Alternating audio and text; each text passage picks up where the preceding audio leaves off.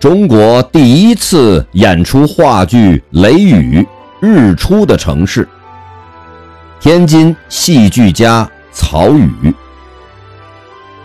著名戏剧家曹禺，原名万家宝，一九一零年至一九九六年，出生于天津。一九二二年考入南开中学，一九二八年被保送升入。南开大学政治系，后转入清华大学西洋文学系。十九岁的曹禺在南开大学开始构思话剧《雷雨》，一九三三年完成这一处女作，剧本在巴金、晋乙编辑的《文学季刊》上发表。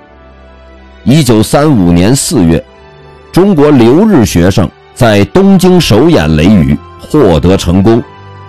同年八月十七日，天津市立师范学校孤松剧团首次公演《雷雨》，引起轰动。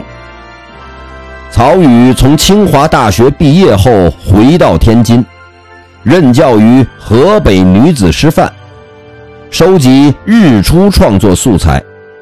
一九三六年，《文学季刊》发表日出剧本，历年。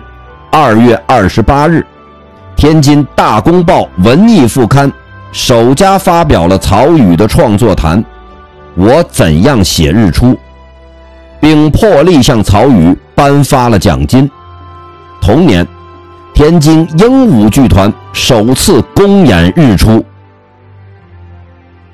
曹禺故居至今尚存，位于天津的河北区民主道二十三号。